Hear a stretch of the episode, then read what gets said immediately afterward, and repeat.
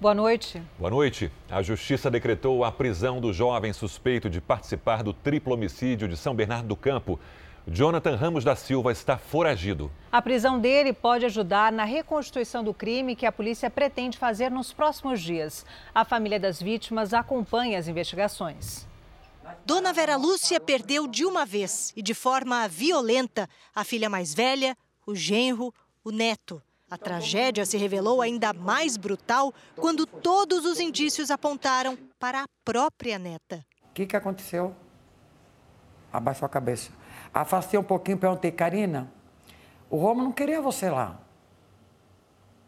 O que, que você estava fazendo lá? Abaixou a cabeça. Na segunda tentativa, já presa, Ana Flávia mal conseguiu olhar nos olhos da avó.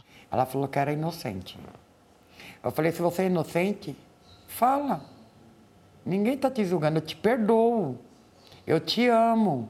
Segundo Dona Vera, Ana Flávia sempre teve bom relacionamento com a família, mas o comportamento dela mudou quando começou o namoro com Karina, que dizia ter conhecido numa rede social. Ela é autoritária. O tom da voz dela tinha que fazer o que ela queria. A polícia continua as buscas por Jonathan Ramos, de 24 anos, que teve a prisão temporária decretada. Seria ele o motorista que comprou o combustível usado para incendiar o carro onde estavam os corpos dos pais e do irmão de Ana Flávia Gonçalves. Mais tarde, ele teria buscado as pessoas que cometeram o crime com o mesmo carro. Jonathan é primo de Karina Ramos e irmão de Juliano, que também está preso junto com Guilherme Ramos da Silva, todos suspeitos de envolvimento no crime. A polícia deve fazer a reconstituição do crime nos próximos dias para tentar entender como cada um dos suspeitos atuou no triplo homicídio. E ainda não está descartada a participação de outras pessoas na morte da família. Dona Vera agora voltou a se alimentar, mas ainda dorme mal. Perdoar foi o único jeito de levar a vida adiante. Perdoar não justifica passar a mão. Não. Eu perdoo ela. Ela que vai ter que pagar os erros dela, ela que vai. Eu não. Eu penso assim. Veja agora outros destaques do dia. Aviões que trazem brasileiros da China já fizeram escala na Espanha, última antes de chegar ao Brasil. Soldado mata 20 pessoas e deixa dezenas de feridos na Tailândia. Crescem as multas por uso de celular ao volante.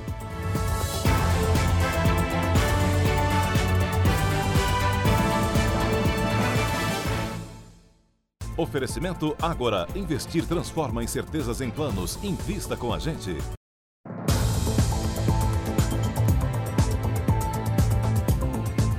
A chegada dos brasileiros da China. Vamos até a base aérea de Anápolis, em Goiás, com o repórter Tiago Nolasco. Tiago, boa noite. Como é que está a expectativa para a chegada dos aviões com os brasileiros? Oi, Sérgio. Boa noite para você, para Talita e para todos. A expectativa é grande, inclusive a Força Aérea prepara uma área para que os jornalistas possam registrar o pouso dos dois aviões que resgataram os brasileiros na China. Muitos familiares desistiram de vir a Anápolis nesse momento porque sabem que não vão conseguir chegar próximo ao local onde os brasileiros e também os profissionais que trabalharam na operação vão cumprir o período de 18 dias de quarentena. Aliás, os preparativos aqui em Anápolis contaram até com voo de reconhecimento do helicóptero Black Hawk da FAB, que em caso de necessidade pode levar um paciente daqui de Anápolis para o Hospital das Forças Armadas em Brasília. E uma última informação, em nota, o Ministério da Defesa explicou porque não trouxe mais passageiros, já que países como a Argentina e também a Bolívia solicitaram ajuda. A informação é de que faltou espaço nas aeronaves. De Anápolis, Tiago Nolasco. Obrigado, Tiago. E já dura 25 horas o voo dos brasileiros trazidos da China em aviões da FAB. Uma jornada que já teve quatro escalas entre a China e a Espanha. Depois da decolagem em Wuhan, cidade onde está o principal foco da epidemia de coronavírus, a primeira parada dos aviões brasileiros foi em Uriqui, ainda na China. Na escala, o frio obrigou os aviões a passar por um procedimento para a retirada do gelo das asas. Já em Varsóvia, quatro poloneses e a esposa chinesa de um deles foram os primeiros resgatados da missão brasileira a chegar em casa. Nas imagens divulgadas pelo Ministério da Defesa, é possível ver o grupo acompanhado dos médicos vestidos de macacão branco e que possuem treinamento em defesa química e biológica. As aeronaves modelo Embraer 190 também já passaram por Las Palmas, na Espanha, última escala antes de chegar ao Brasil. Aqui, a primeira parada será em Fortaleza para reabastecimento. Já a chegada na base aérea de Anápolis, em Goiás, está prevista para a madrugada de domingo em cada uma das aeronaves estão 11 tripulantes, seis médicos da Força Aérea e um médico do Ministério da Saúde. No total, são 23 brasileiros adultos, entre eles três diplomatas, sete crianças e quatro chineses casados com brasileiros resgatados. Eu conversei por telefone com um dos diplomatas que estão nos aviões enquanto era feita uma escala de reabastecimento em Las Palmas, na Espanha o João Batista Magalhães, explicou que os médicos estão verificando a saúde dos pacientes constantemente e que as máscaras também são trocadas com frequência. Temos quase 24 horas no ar, algumas escalas, mas o clima bem, todo mundo aparentemente exposto, animado, seguramente mais calmo. Durante a viagem, uma das refeições tinha salmão e de sobremesa cheesecake. O pai de Isabela, de um ano e meio, contou que a filha tem ficado inquieta devido ao longo voo, mas a mulher chinesa está bem mais tranquila em poder voltar para casa. O clima do avião assim, é calmo, os médicos estão todos super bem, é só a tensão de, do tempo, né, por causa da quarentena. Então falta aí 21 dias mais ou menos até você poder abraçar alguém dessa família. Mas ela está preparada para isso. E depois de desembarcar em Goiás, os brasileiros né, trazidos da China seguem para o alojamento da base aérea, onde ficarão 18 dias em quarentena. O pai de um dos passageiros deixou Minas Gerais para ficar esse período todo perto do filho, mesmo sem poder vê-lo nem de longe. José veio de Belo Horizonte esperar pelo filho.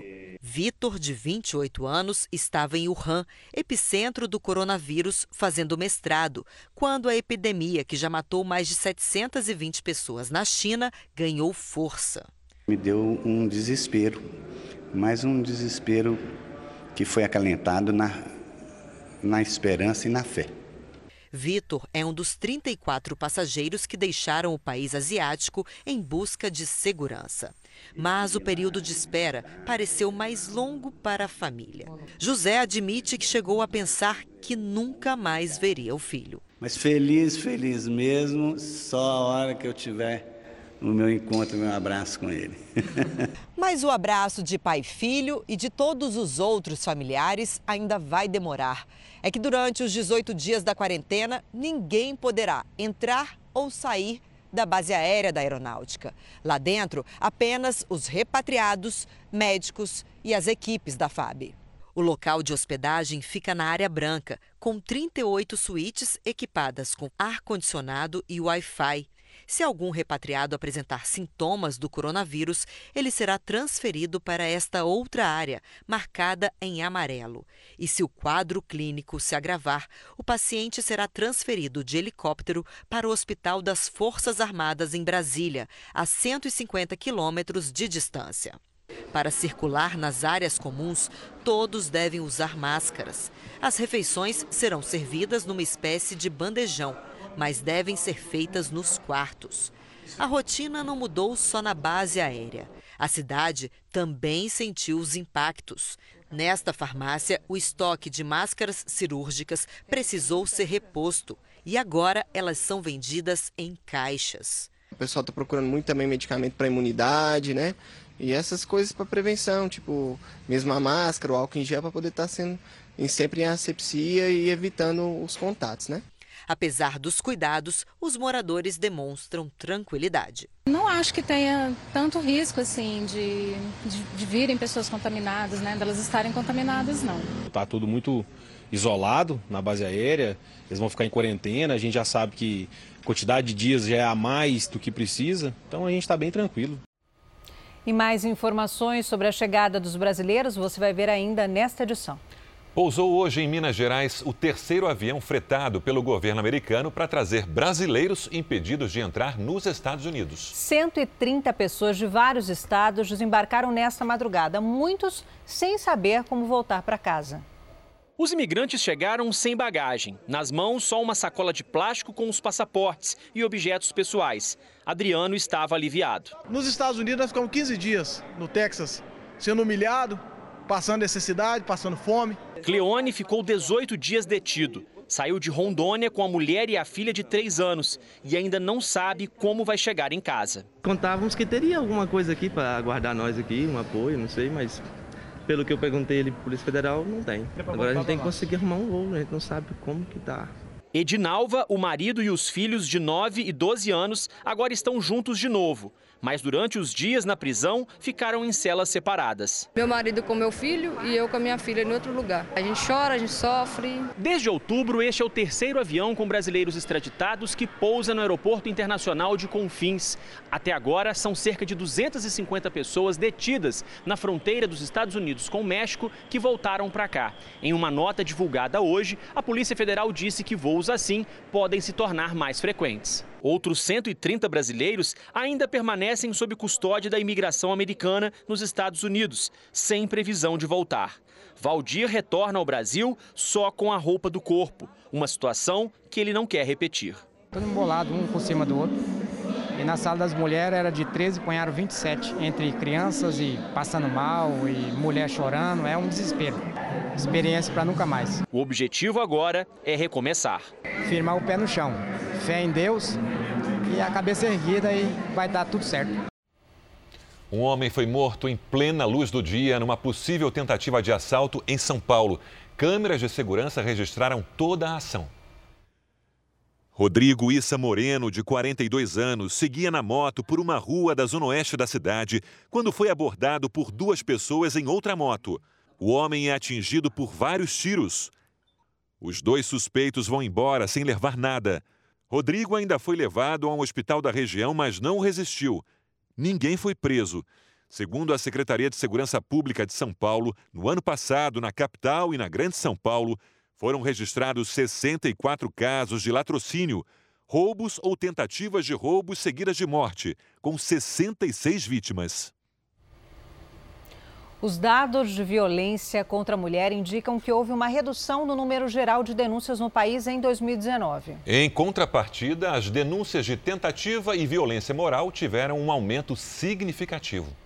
Eliana sofreu violência psicológica por mais de três anos. Ela conta que o ex-marido não se conformava com o fim do relacionamento e que por diversas vezes correu risco de morte. Foi quando denunciou o caso à polícia. O que a gente tem de mais importante são os canais de denúncia, porque enquanto você não denuncia esse agressor, você vai continuar no ciclo da violência. De acordo com o Ministério da Mulher, da Família e dos Direitos Humanos, em 2019, houve uma redução de 8% no número geral de denúncias de violência contra a mulher em todo o país, comparado a 2018. Em contrapartida, alguns crimes registraram um aumento significativo de denúncias. É o caso da tentativa de feminicídio e da violência moral.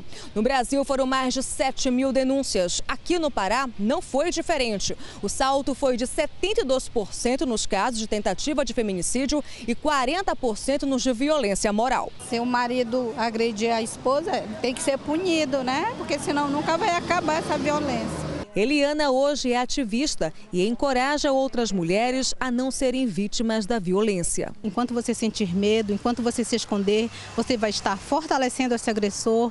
E ao contrário, não somos nós que temos que nos esconder, porque nós não somos criminosas, nós estamos sendo vítimas. Desde o final de janeiro, o emplacamento de veículos em todo o país tem que ser feito no padrão do Mercosul. Mas em muitos estados, o motorista enfrenta dificuldades para chegar até as empresas responsáveis por confeccionar a nova placa. Um buraco no meio da estrada arrancou a placa da frente do carro desta corretora de imóveis. Foi no final de janeiro e de lá para cá ela vive num jogo de empurra para colocar uma nova placa no padrão Mercosul. Documentação eu consegui fazer no Detran, já veio com o número da placa nova. Só que assim, ninguém tem informação nenhuma com referente à placa, né? Eles passam para nós que a gente tem que entrar em contato com as empresas e as empresas a gente não consegue contato nenhum. Iguais a ela, milhares de donos de carros no país também não conseguem as placas exigidas para carro zero quilômetro, para quem mudou de estado ou cidade, teve placas furtadas ou danificadas ou alterou a categoria do veículo de passeio para táxi, por exemplo. Mesmo depois de ter sido adiada seis vezes, pelo menos cinco estados conseguiram mais tempo para garantir a normalidade do serviço. É que, pelas novas regras, o dono do veículo fica responsável por procurar uma empresa para comprar a placa. Em muitos estados, faltam informações dos Detrans sobre a rede credenciada para fazer o serviço e o passo a passo que o proprietário deve seguir. Ainda não se sabe aonde eu vou adquirir, quem são as empresas credenciadas junto ao Detran, e isso traz transtornos para as pessoas que compram e adquirem carros novos e que vão transferir. Portanto, está faltando comunicação. É justamente disso que a Cirles precisa: informação e a nova placa. Senão eu levo uma multa, levo pontos na carteira, então estou tendo que deixar o carro parado. A burocracia, a falta de documentos e a lentidão dos processos dificultam o reconhecimento do curso superior dos refugiados venezuelanos no Brasil. Enquanto não conseguem trabalhar em suas profissões, muitos profissionais apostam no mercado emprego informal nas ruas para sobreviver. Zaida cuida de crianças numa das bases de atendimento a refugiados em Manaus. Ela fugiu da crise na Venezuela em 2018. No Brasil, a bióloga e doutora em ciências da educação vendeu pastel, trabalhou em pizzaria e em salão de beleza. E agora se tornou a primeira refugiada venezuelana a ter o diploma reconhecido no país. Uma mistura de orgulho e esperança por dias melhores. Fiquei muito feliz quando tive meu título à mão. Segundo a Organização das Nações Unidas, o Brasil abriga mais de 250 mil emigrantes da Venezuela. Para atuar em profissões que exigem curso superior, eles precisam ter o diploma reconhecido por instituições de ensino brasileiras. Um processo, por vezes, travado pela burocracia e a falta de documentos dos estrangeiros. Em Manaus, a Acnur, agência da ONU para refugiados, criou um projeto junto às universidades públicas para acelerar a revalidação. Das últimas pesquisas que foram realizadas sobre o perfil socioeconômico dessa, dessa população, a gente tem um dado que acima de 30% dessas pessoas já têm ensino superior. Atualmente, 60 processos de revalidação de diplomas de venezuelanos são acompanhados pela agência da ONU no Amazonas. São administradores, pedagogos, enfermeiros, Profissionais que, pela falta de oportunidade, muitas vezes apelam para o trabalho informal. Vender água nos semáforos foi uma das maneiras que a médica Marvis encontrou de ganhar dinheiro. Atualmente desempregada, ela tenta a sorte no Cine, o Sistema Nacional de Emprego. O problema é que o currículo é bom demais para a maioria das vagas ofertadas. E eu não vou colocar em meu currículo coisas que não sejam verdade. Eu vou colocar o que eu sou. Claro. Agora, olha só, a tecnologia rural está mudando a forma como nós produzimos alimentos. Em Cascavel, no Paraná, foi lançado um sistema de robôs que cuida sozinho de uma fazenda. Uma fazenda de robôs. Eles fazem tudo: alimentam, ordenham, cuidam do peso e das vacinas, da reprodução, limpam a sujeira e combatem até o estresse dos moradores. O circuito automatizado identifica cada animal por meio de um chip e o trata exatamente como ele precisa. A relação começa ainda com os filhotes. A alimentação das bezerras é feita automaticamente. O sistema monitora o quanto cada animal consumiu e programa a ração conforme a necessidade. O coração da fazenda é essa máquina. Ela é capaz de ordenhar até 80 vacas três vezes por dia, o que produz 3.500 litros de leite. Não há nenhum contato manual. O produto vai direto para câmaras de pasteurização. O robô não erra o alvo graças à tecnologia de câmeras 3D. As vacas são monitoradas constantemente por balanças que enviam dados para uma central que define o quanto cada uma deve comer. Aí chega a vez desse coxo, que dispensa a ração de forma individualizada.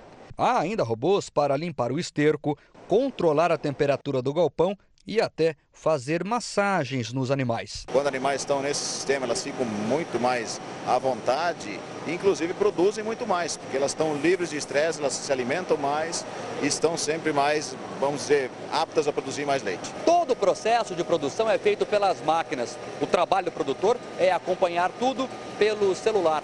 Um aplicativo reúne as informações para que o homem do campo consiga tomar as decisões sem pisar na fazenda. Mas a fazenda custa caro. O investimento é de cerca de um milhão e meio de reais. É uma coisa que era inimaginável até pouco tempo atrás, se fala, pô, em robô para tirar leite, mas isso é um futuro e eu estou dizendo até um pouco mais que isso, é o presente. O ano letivo começa com uma novidade nas escolas públicas de todo o país. São as aulas de educação financeira que agora são obrigatórias, hein? Afinal de contas, poupar e controlar os gastos a gente tem que aprender, ó, desde criança. De moedinha em moedinha, Júlia quer parar na França. É a viagem dos sonhos da garotinha de 10 anos, que aprendeu a economizar dinheiro desde muito cedo. Eu acho legal assim guardar o dinheiro porque às vezes você não está precisando de nada no momento. Aqui, poupar dinheiro foi um aprendizado de mãe para filha. Eu ensinei que a economia é o princípio também de conquistas, né? Agora, aprender a lidar com dinheiro também é conteúdo obrigatório nas escolas brasileiras. É o que determina a nova Base Nacional Curricular. A diretriz entra em vigor a partir desse ano para os alunos da educação infantil e do ensino fundamental. Segundo o MEC, a chamada educação financeira não precisa ser uma matéria específica, mas deve ser incluída em pelo menos mais de uma das disciplinas tradicionais. Quem aqui guarda o dinheirinho faz a poupança do? Nesta sala de aula, a criançada já anda bem esperta quando o assunto é dinheiro. Eu sempre guardo desde pequena minha poupança para quando eu crescer e virar adulta. A professora diz que os alunos ficam surpresos quando descobrem de onde vem o dinheiro dos pais. Onde vem esse dinheiro que os pais buscam trabalhar para propiciar isso a eles? Enquanto poupa dinheiro para embarcar para a França, Júlia já vem até fazendo acordos com a mãe. Tá tudo certo, eu também economizo, então a gente não passa aperto, né? Criançada esperta, né? Há um ano, 10 meninos perderam a vida em um incêndio no Ninho do Urubu, centro de treinamento do Flamengo. Muitas homenagens em um dia triste na história do clube. Em campo, os sobreviventes da tragédia traziam uma faixa em homenagem aos amigos. O time do Flamengo entrou no gramado com camisetas brancas e a inscrição Nossos 10. As braçadeiras negras também lembraram os meninos mortos no centro de treinamento do clube. Se não faltou carinho por parte dos jogadores e da torcida no Maracanã, no Ninho do Urubu a situação foi bem diferente. Pela primeira vez desde que houve o incêndio, parentes de três das vítimas foram até o CT do Flamengo, mas nem todos conseguiram entrar para homenagear os meninos. A justificativa é que apenas o pai do atleta Pablo Henrique tinha autorização prévia. Isso é uma humilhação para a gente que é pai. Mesmo barrados, Todos se reuniram do lado de fora do ninho do urubu em memória aos garotos. Não queria nem tá, ter vindo aqui. Quando eu desci aqui, me senti mal. Há um ano, um dos contêineres onde dormiam os atletas da categoria de base pegou fogo. 16 meninos conseguiram escapar, mas 10 deles não tiveram a mesma sorte. E agora fazem parte da página mais triste da história do Flamengo. Para mim foi uma grande dor. Uma grande dor que eu até saí fora de mim. Não tem remédio para dor, para saudade. Não existe. Logo após a tragédia, aqui no Ninho do Urubu, uma força-tarefa liderada pela Defensoria Pública tentou buscar uma saída para a indenização dos parentes de quem morreu no incêndio. Mas os dias se passaram e não houve avanço. Até hoje, o Flamengo só fechou acordo com três famílias e meia dessas vítimas. A outra metade que briga na justiça contra o clube é Rosana, a mãe de Riquelmo. O Flamengo acertou uma indenização com o pai do garoto sem o consentimento dela. Ele não tem legitimidade para fazer este acordo à revelia da genitora guardiã. Eles, esse ano, eles receberam prêmios, aplauso. O que, que nós recebemos? Tristeza e dor. Eu recebi um caixão lacrador. Cristiano é mais um a reclamar do desprezo do Flamengo. Ele perdeu o filho Christian. Nós não tivemos um momento no que o Flamengo viesse nos dar um abraço. É a mesma dor que Darley, pai do também goleiro Bernardo, carrega. Isso se chama humanidade, respeito. Né? É, não por mim, Talvez não pela minha família, mas sim pelo menino que estava lá. A diretoria rubro-negra não quer dar entrevista. Optou em se manifestar apenas no canal oficial do clube. Nós estamos é, dispostos, dentro daquele teto, é, discutirmos com a família uma forma de atendê-los dentro daquele teto estabelecido por, por, pelo clube. O presidente do Flamengo era a pessoa mais esperada na CPI da Assembleia Legislativa do Rio, que apura os incêndios no estado. Mas Rodolfo Landim não compareceu à sessão de ontem.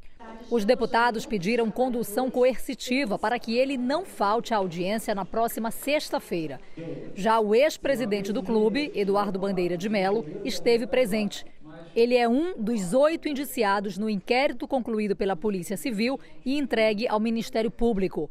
O Ninho do Urubu sequer tinha alvará do Corpo de Bombeiros. Na época se falou que o Flamengo tinha recebido 33 né, autuações. Né? Na realidade, durante o meu mandato foram sete. Mas independente de quantas fossem, né, isso não, não chegou a mim. Diogo é um dos sobreviventes. O menino que ajudou a salvar alguns colegas já tem maturidade de adulto. Jamais vai ser esquecido isso que aconteceu, né?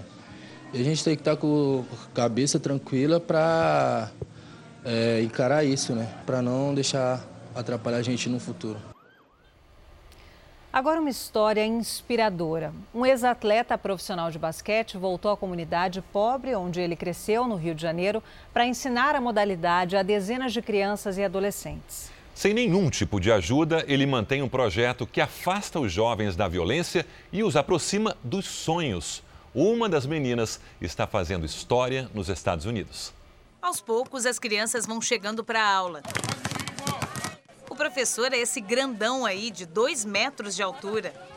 O dia dele começa bem longe da quadra. É trabalhando como motorista de aplicativo que o Marcelo consegue tocar o projeto social que criou há 10 anos na Cidade de Deus, uma das comunidades mais violentas do Rio. Tem uma média de 12 horas por dia, o dia que eu não dou aula na escolinha de basquete. Marcelo foi jogador profissional de basquete nos anos 80. Passou por clubes como Botafogo, Fluminense e Franca. E aí, criançada, vamos parar, vamos parar, vem cá, vem cá, vem cá. São mais de 60 alunos grandes promessas do esporte e pequenos talentos ainda sendo descobertos. Todo dia aqui eu me esforço para caramba para ser para ter um potencial bom, para mim chegar onde eu quero. O esporte proporciona coisas a gente que a gente não iria conseguir do nosso próprio bolso, entende? Tipo, a escola, uma faculdade. Acho que isso pode mudar extremamente a vida de uma criança.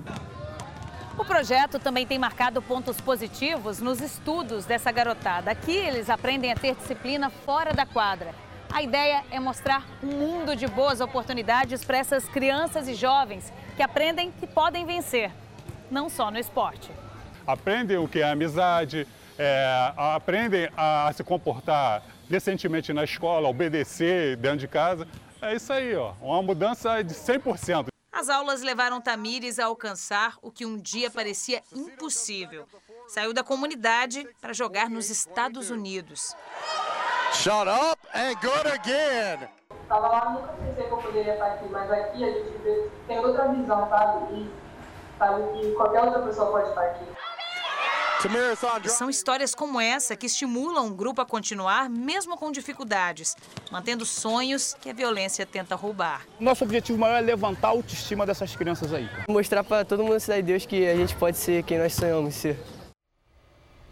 40 mil pessoas participaram hoje do Namoro Blindado em Concert, no AMB, São Paulo. Outras 150 mil puderam assistir ao evento pelas transmissões internacionais. Música, balé e palestras que falaram sobre os desafios de um relacionamento.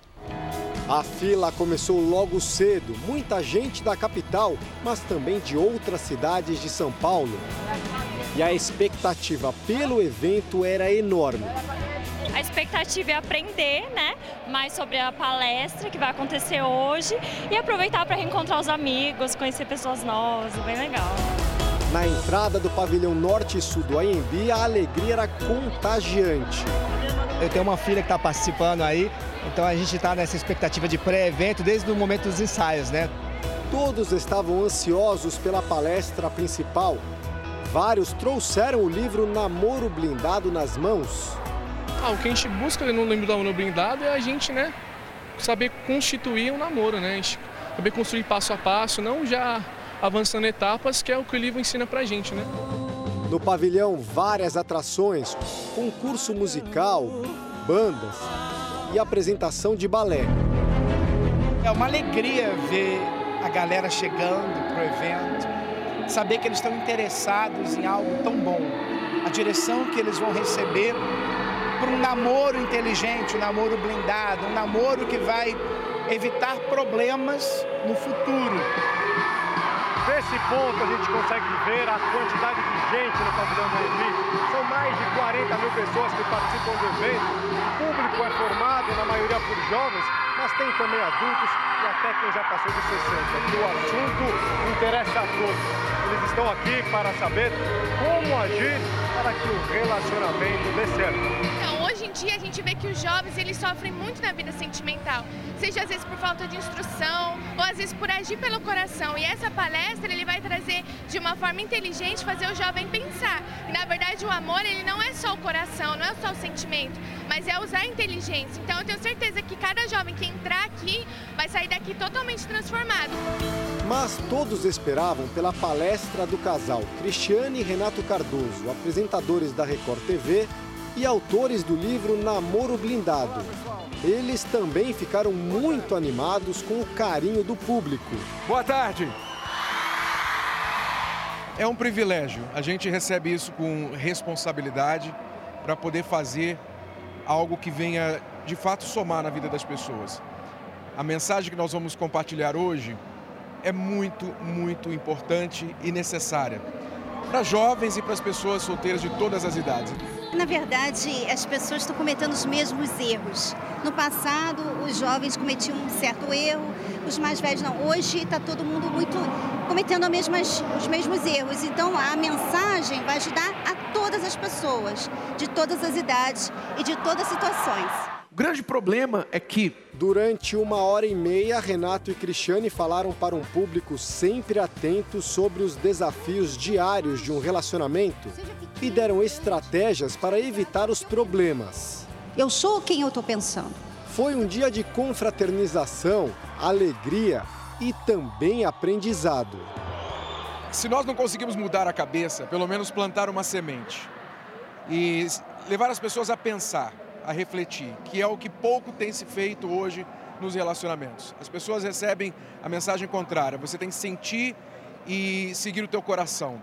E não é por aí, é pensar e usar a tua cabeça para não errar. Veja agora os destaques do próximo domingo espetacular. Mário Gomes abre o jogo. O ator conta os detalhes sobre a suspeita de estar com câncer. Será possível mudar de voz? Conheça o homem que passou 30 anos com vergonha de falar. Fez uma cirurgia e hoje é locutor de rádio. Viver sem alimentos de origem animal faz mesmo bem à saúde? Eu já não como carne desde meus 13 anos de idade. Você vai saber no nosso Mitos e Verdades. É amanhã, hein? No Domingo Espetacular, logo depois do Faro. Até lá. Veja a seguir: mortes pelo coronavírus já são 806 em todo o mundo. E na Tailândia, soldado mata 20 pessoas e fere dezenas em um shopping.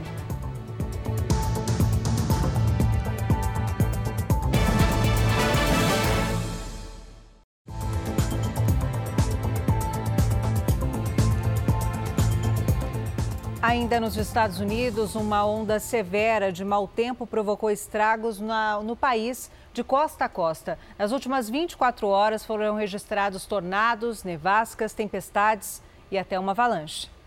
A neve desceu com força em um campo de algodão de Utah, no oeste do país. No Oregon, a correnteza aparece de um rio, mas é numa estrada. Vários moradores tiveram que ser resgatados de helicóptero. Veículos, casas e pastos ficaram praticamente submersos. A chuva também provocou estragos em Seattle. E casas ficaram isoladas por causa do risco de deslizamentos de terra. Do outro lado, no leste americano, um tornado varreu a cidade de Charlotte. Essa creche que ficou destruída estava cheia de crianças quando tudo aconteceu. Ninguém ficou ferido com gravidade. Em Nova York, os transtornos vieram com a neve, que cobriu ruas, estradas e até o aeroporto de Rochester. Usar o celular enquanto dirige dá multa e aumenta quatro vezes o risco de causar um acidente. Mas os números mostram que muitos brasileiros, mesmo assim, não têm medo e ignoram a lei. Verdade. Na maior cidade do país, as autuações pelo uso do telefone ao volante subiram quase 20% no ano passado. Esta é uma cena que se repete dezenas de vezes no dia a dia de Giovana e Bruno. Nem enquanto dirigem, os empresários conseguem largar o celular. É, no meu caso, eu trabalho muito com o telefone, né? Então, 70% do meu trabalho eu resolvo pelo telefone. Já foram tantas multas? Bastante. Certeza. É, no caso, ela já até perdeu a carteira, né? e eu estou respondendo para não perder. Em São Paulo, o número de multas aplicadas a motoristas que dirigem e usam o celular ao mesmo tempo aumentou quase 20% no ano passado em relação a 2018. Em 10 meses, foram 128 mil autuações. Manusear o aparelho enquanto dirige é considerada infração média. São quatro pontos na carteira de habilitação e multa de 130 reais. Se o motorista estiver em uma ligação, mesmo que utilizando fone de ouvido, a multa é gravíssima. Sete pontos na carteira, mais 293 reais. Pior é o risco de acidente. Tanto faz se está parado no semáforo, dirigindo ou até mesmo falando pelo viva voz. Especialistas garantem, para todas essas situações, o risco é o mesmo. Usar o celular ao volante aumenta em quatro vezes a chance do motorista se envolver num acidente. O tempo de reação de um motorista para qualquer imprevisto no trânsito é de um segundo. Se o carro estiver a 50 km por hora, ele terá percorrido 14 metros até a pessoa que estiver ao volante acionar o freio ou desviar. No caso do motorista distraído com o celular, esse tempo de reação dobra. Ou seja, o veículo anda 28 metros sem que o condutor tome qualquer atitude. A gente precisa mudar o comportamento por, desde a infância, né? como está previsto no Código Brasileiro de Trânsito, que é a educação. Precisamos de cidadania, de respeito, de orientação. A volta dos brasileiros da China, os aviões da FAB tinham chegado prevista Fortaleza para as 5 da tarde deste sábado, mas atrasaram. Vamos até a capital do Ceará ao vivo com o repórter Elmar Lima. Elmar, boa noite. Qual o motivo do atraso? Oi, Sérgio, boa noite. A primeira escala teve um atraso de mais de três horas dos aviões na Polônia. Segundo as autoridades, quatro poloneses e um chinês que pegaram carona nos aviões da FAB desceram em Varsóvia. Em seguida, houve o reabastecimento e depois a troca de tripulação. Na segunda parada, já em Las Palmas, território que pertence à Espanha, houve um novo atraso de três horas e meia. Dessa vez, por conta de uma manutenção preventiva por medidas de segurança. A previsão de chegada dos dos aviões aqui ao Aeroporto Internacional de Fortaleza é logo mais às 11 horas da noite. Depois de novo reabastecimento, eles seguem para Anápolis, em Goiás. A aterrissagem por lá deve acontecer por volta de 3 ou 4 horas da madrugada deste domingo. De Fortaleza, Elmar Lima. Obrigado, Elmar. O repórter Tiago Nolasco está na base de Anápolis, para onde os brasileiros serão transferidos, e tem outras informações. Tiago, está confirmada essa nova previsão de chegada dos aviões aí? Está sim, viu, Sérgio? Agora, às 4 horas da manhã deste domingo, a última informação confirmada pelo Ministério da Defesa. De acordo com a Força Aérea Brasileira, esses atrasos são normais nesse tipo de operação por conta do reabastecimento das aeronaves e também as autorizações para pousos e decolagens. Na chegada a Anápolis, os brasileiros também vão ter que se readaptar ao fuso horário, 11 horas a menos do que na China, mas essa é a menor das preocupações, já que o importante é que eles possam passar por esse período período de quarentena livres do coronavírus e com saúde. De Anápolis, Tiago Nolasco. Obrigado, Tiago. Subiu para 806 o número de mortos pelo coronavírus ao redor do mundo, superando as mortes causadas pelo surto de SARS em 2003. Os infectados já passam dos 37 mil. Vamos ao vivo a Toque conversar com a correspondente Cíntia Godoy. Cíntia, bom dia para você aí no Japão. Oi, Sérgio, boa noite a todos. Pela primeira vez foram confirmadas mortes de não chineses.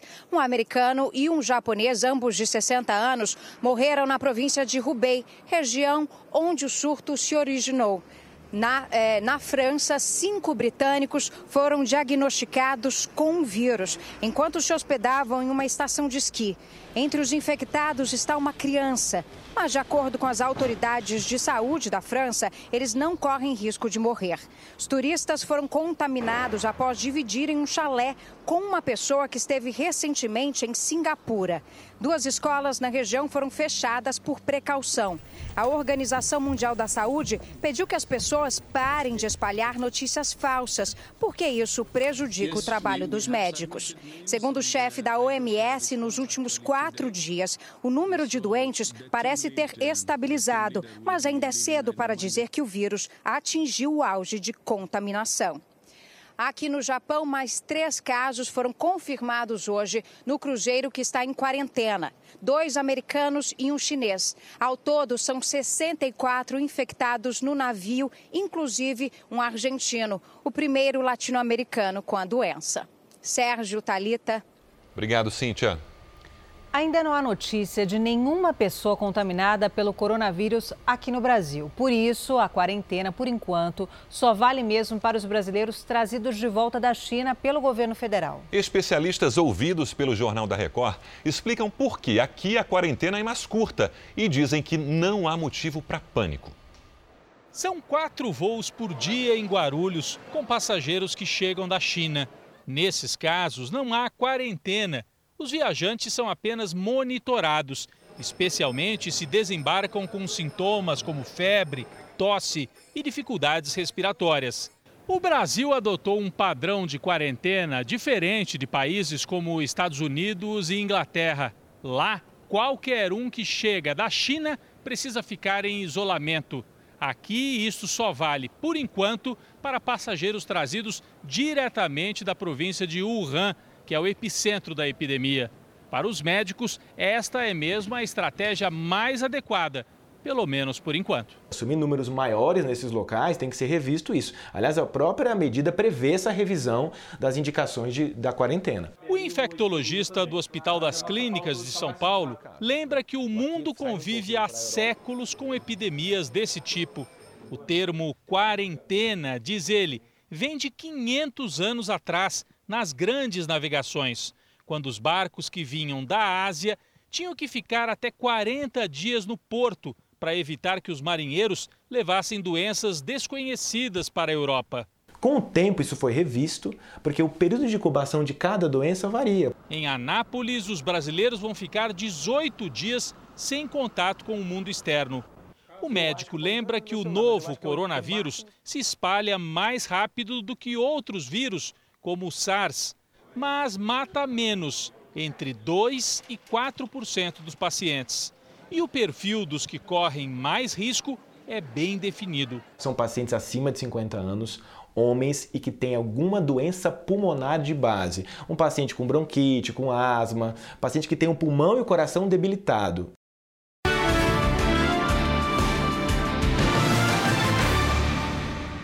O clima esquentou em pleno inverno em New Hampshire, nos Estados Unidos. Não faltaram trocas de farpas e o chamado corpo a corpo para esquentar a campanha dos democratas, que querem concorrer à presidência.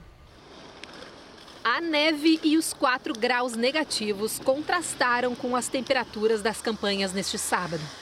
De porta em porta ou em comícios fechados, os candidatos não pouparam esforços para chamar a atenção dos eleitores. Essa moradora de Manchester diz que o contato com a população é muito importante. Para o republicano, que apoia o presidente Donald Trump, a campanha democrata não impressiona. Sete dos 11 candidatos democratas participaram de um debate tenso na noite dessa sexta-feira. Temas como economia, saúde pública, terrorismo e relações internacionais foram discutidos. Mas o jovem Pete Buttigieg e o veterano Bernie Sanders, que tiveram melhor desempenho na prévia de Iowa, acabaram virando alvo dos adversários. Contra Bernie Sanders, o ex-vice-presidente Joe Biden disse que pesa a questão dele ser um socialista democrata, título que provoca a rejeição de muitos eleitores. Para Pete Buttigieg, as críticas vieram da senadora Amy Klobuchar, que não perdoou a declaração dele durante a semana de que o processo de impeachment era exaustivo. Os pré-candidatos vão continuar fazendo campanha em New Hampshire até a próxima terça-feira, quando acontece a segunda primária dessa corrida eleitoral. Uma votação que pode definir quem são os preferidos dos eleitores americanos e eliminar a pré-candidatura de quem não se sair tão bem. Na Tailândia, um soldado matou pelo menos 20 pessoas e deixou outras 30 feridas hoje após um tiroteio num shopping. O atirador está foragido. Em um dos vídeos gravados do lado de fora do shopping, é possível ouvir a sequência de tiros. Uma outra imagem mostra os policiais escoltando as pessoas para fora do prédio onde o atirador estava. As armas usadas no ataque foram roubadas de uma base militar, onde o criminoso atirou contra o próprio comandante, de acordo com a imprensa local. Autoridades dizem que a motivação do soldado era uma disputa de terra. A Agência Nacional do Petróleo está com uma iniciativa pioneira em Goiânia que, se der certo, pode ser ampliada para todo o país. É um aplicativo que compara os preços cobrados pela rede de postos da capital. O Bruno já baixou o aplicativo da Agência Nacional do Petróleo, criado como experiência em Goiânia. Bastante simples, fácil, rápido. E grátis. E grátis. Ele mostra os preços praticados em todos os postos de combustíveis de Goiânia etanol, gasolina e óleo diesel. Indica a distância, como chegar e até se compensa abastecer com álcool ou gasolina. O posto é obrigado a comunicar diariamente os preços que cobra aqui na bomba para a Secretaria Estadual de Economia. E são essas informações que alimentam o aplicativo. Às vezes, se você for encher o tanque do carro, você consegue aí um, dois litros de combustível a mais pela diferença do, do valor. Goiânia já havia experimentado um aplicativo parecido criado pela Universidade Federal de Goiás e pelo Ministério Público Estadual. O dispositivo saiu do ar por ordem da Justiça a pedido do Sindicato dos Postos.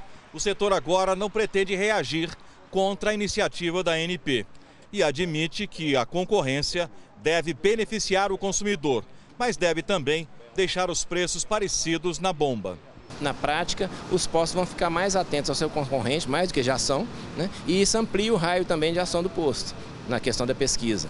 Porque o posto ele vai começar a olhar um raio maior, já que dá facilidade de ter o aplicativo, e ele vai começar a olhar os preços mais distantes. O comércio de combustíveis no Brasil é livre. Cabe ao dono do posto cobrar o que quiser.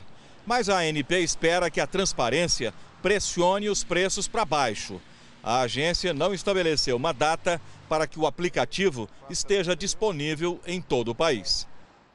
Veja a seguir levantamento exclusivo do Jornal da Record mostra que quatro em cada dez presos não têm documentos. E mais informações sobre a chegada dos brasileiros que vieram da China em aviões da FAB para escapar do coronavírus.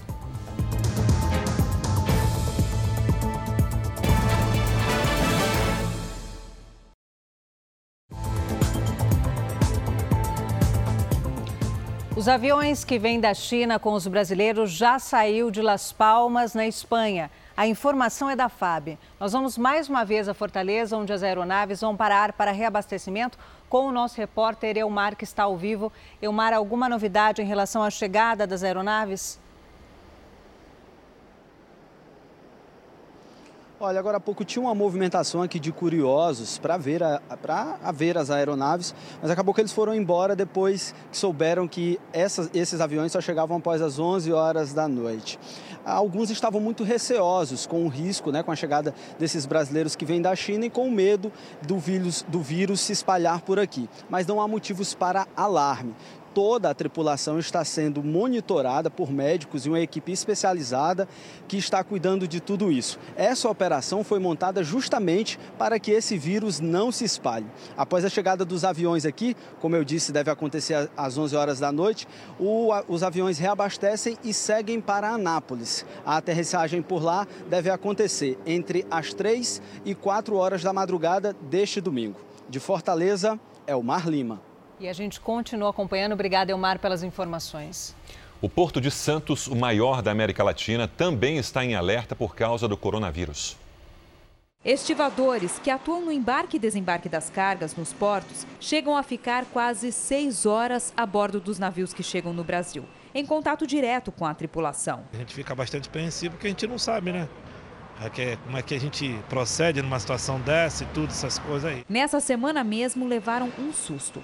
A Anvisa recebeu a informação de um tripulante com febre em um navio chinês que atracou no Porto de Santos. Logo que o navio atracou aqui, a Anvisa veio com um médico, inclusive, foram a bordo, é, fizeram análise e identificaram que não se tratava de uma febre por vírus, sim por uma bactéria. Os estivadores são orientados a usarem como prevenção máscaras cirúrgicas e álcool em gel nas mãos quando entram em navios asiáticos. Essas fotos mostram estivadores a bordo, todos com máscaras. Essa outra imagem revela que o portuário usa proteção. O tripulante do navio, não. A China é o principal parceiro comercial do Brasil. Por isso, um terço de todos os navios que chegam ao Porto de Santos saiu ou passou pelo país asiático. Por mês, são 140 embarcações chinesas aqui no Cais Santista. Por enquanto, nenhum navio foi proibido de atracar no Porto de Santos por suspeita de coronavírus entre tripulantes. Mas, nas lojas que vendem máscaras cirúrgicas, os principais clientes são terminais portuários, que estão acabando com os estoques. Nós nunca vendemos tanta máscara como a gente está vendendo hoje. Os nossos estoques parece que estão sempre é, sendo pouco para todo o atendimento que a gente tem que fazer hoje. Uma mulher foi presa no Rio de Janeiro depois de fingir estar com sintomas do coronavírus. Na delegacia, ela disse que queria ser atendida primeiro a mentira tem perna curta.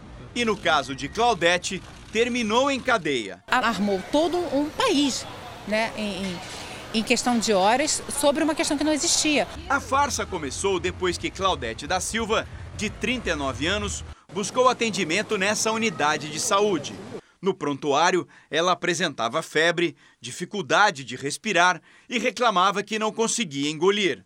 Ao médico que atendeu, Claudete ainda informou que veio de Hong Kong. O relato e os sintomas deixaram os médicos em alerta e o caso de Claudete passou a ser tratado como suspeita de coronavírus. O quadro exigiu a adoção de protocolos internacionais de segurança. A paciente foi isolada e passou por uma série de exames. As vigilâncias sanitárias municipal e estadual e até mesmo o Ministério da Saúde chegaram a ser notificados foi quando a família de Claudete pôs fim ao fingimento e garantiu: ela nunca deixou o país e sequer tinha passaporte. Claudete foi presa em flagrante, indiciada por falsidade ideológica e também no artigo 41 da Lei de Contravenções Penais, por causar alarme capaz de produzir pânico ou tumulto. Ela criou isso apenas pensando em si própria e por isso, além de responsável, ela foi criminosa. A família de Claudete não quis pronunciar. A suspeita foi levada para o presídio, onde vai aguardar pela audiência de custódia. O Jornal da Record conseguiu com exclusividade um levantamento que mostra que quatro em cada dez detentos do estado de São Paulo não têm nem carteira de identidade, CPF nem mesmo certidão de nascimento. O que dificulta ainda mais o processo de ressocialização.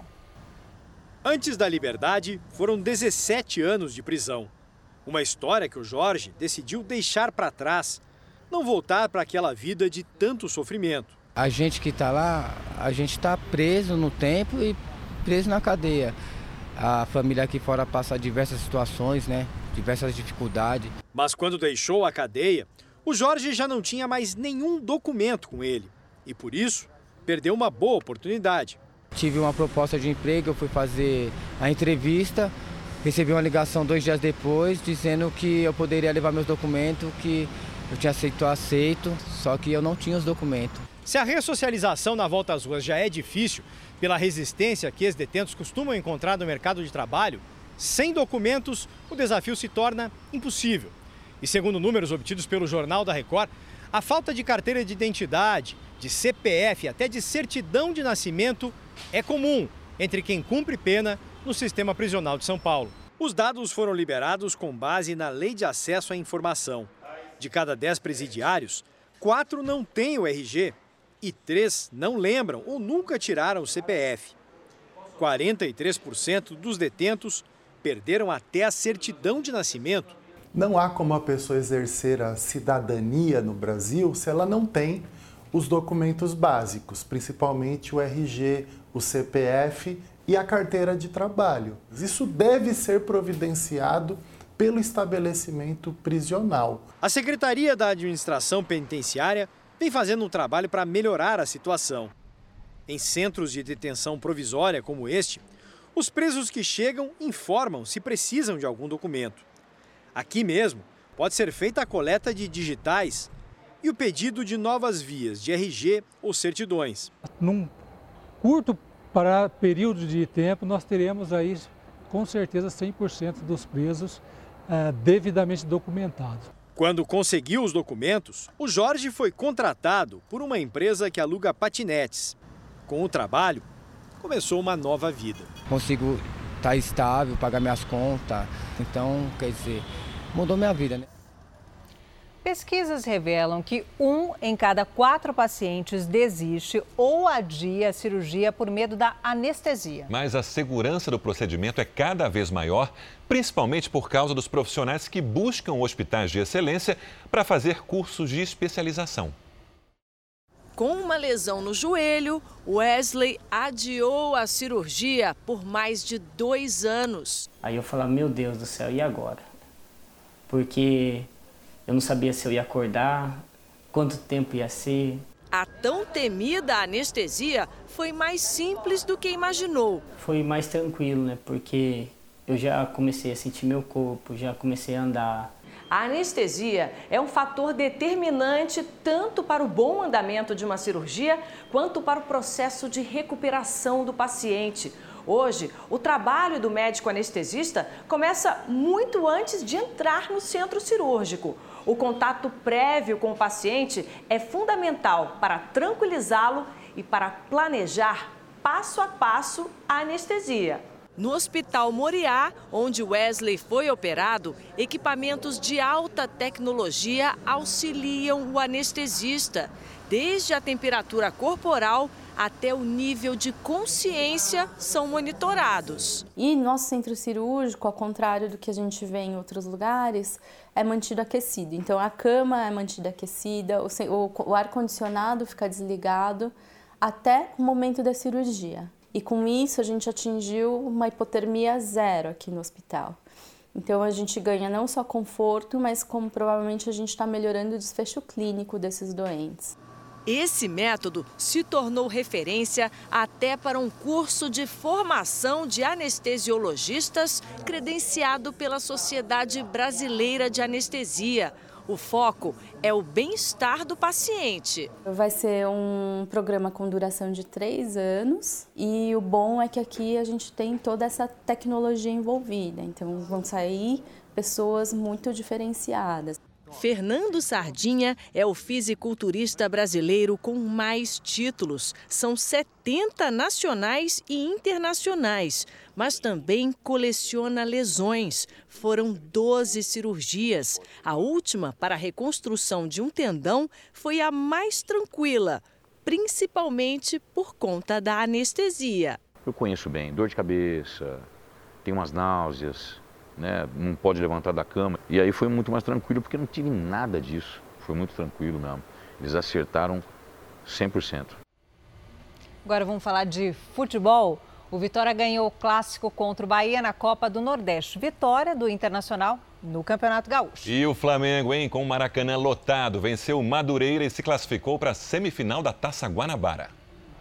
Mais de 64 mil pessoas viram a vitória do Flamengo. No segundo tempo, Rafinha cruzou da direita, Bruno Henrique não conseguiu dominar e a bola sobrou para Gabigol, que garantiu o primeiro gol da equipe. Michael cruzou e Pedro apareceu para fazer o segundo do Flamengo. Final, Flamengo 2, Madureira 0.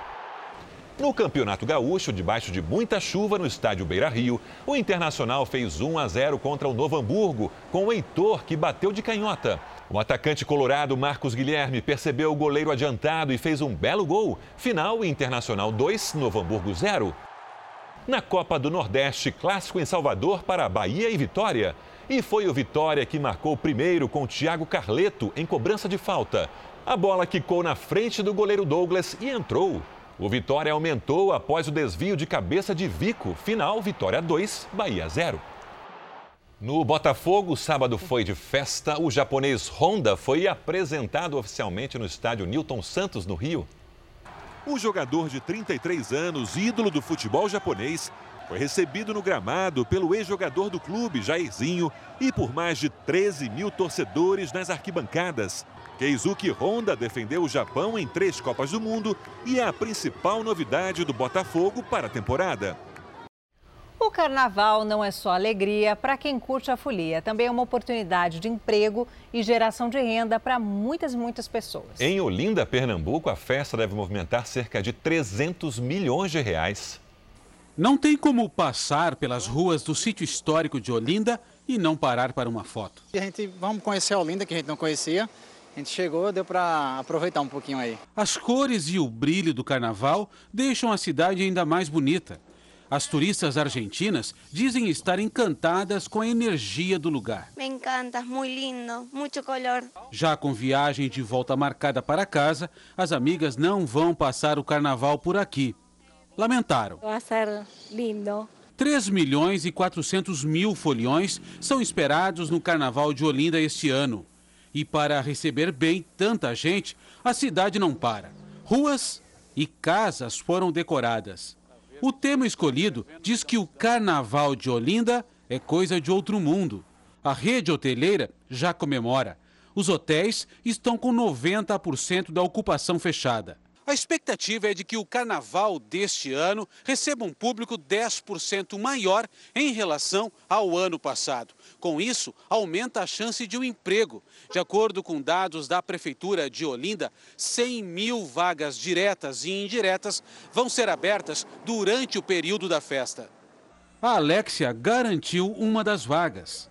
Sempre é uma ajuda a mais para levar para casa, né? Está preparada para trabalhar bastante, hein? É, sim, com certeza. Rubenildo, que estava morando fora há cinco anos, voltou para trabalhar. Eu tive resultados e esse ano estou aqui é, para ter um êxito. Dona Zefinha é tapioqueira das antigas. São 48 carnavais trabalhando e o que é melhor, se divertindo. Dá tempo de frevar e de trabalhar. Dá, dá tempo, sim. Um zoológico da França inaugurou hoje uma área especial dedicada aos animais com maior risco de extinção. A mini selva é climatizada e conta com uma vegetação tropical, tudo isso para abrigar mais de 200 espécies. É como se eles estivessem em casa, à vontade, no habitat natural. A mini selva foi construída no zoológico de Beauvau, a três horas de Paris. Um ambiente controlado e cuidadosamente planejado para abrigar peixes, pássaros, mamíferos e répteis. Espécies raras como o dragão de Komodo, o hipopótamo pigmeu e o macaco esquilo. Outro destaque do santuário é o peixe-boi, que vive, entre outras regiões, na Amazônia. Os cientistas estimam que existam menos de 10 mil deles na natureza. A estrutura de 40 metros de altura e tamanho de dois campos de futebol custou o equivalente a 190 milhões de reais. Um presente para comemorar o aniversário de 40 anos do Zoológico de Beauvau, que desde a década de 80 já recebeu 17 milhões de visitantes. O Jornal da Record termina aqui. A edição de hoje na íntegra e também a nossa versão em podcast estão no Play Plus e em todas as nossas plataformas digitais. Fique agora com os melhores momentos da novela Amor Sem Igual. Eu e o Sérgio te encontramos amanhã no Domingo Espetacular. Uma ótima noite para você. Boa noite. Até lá.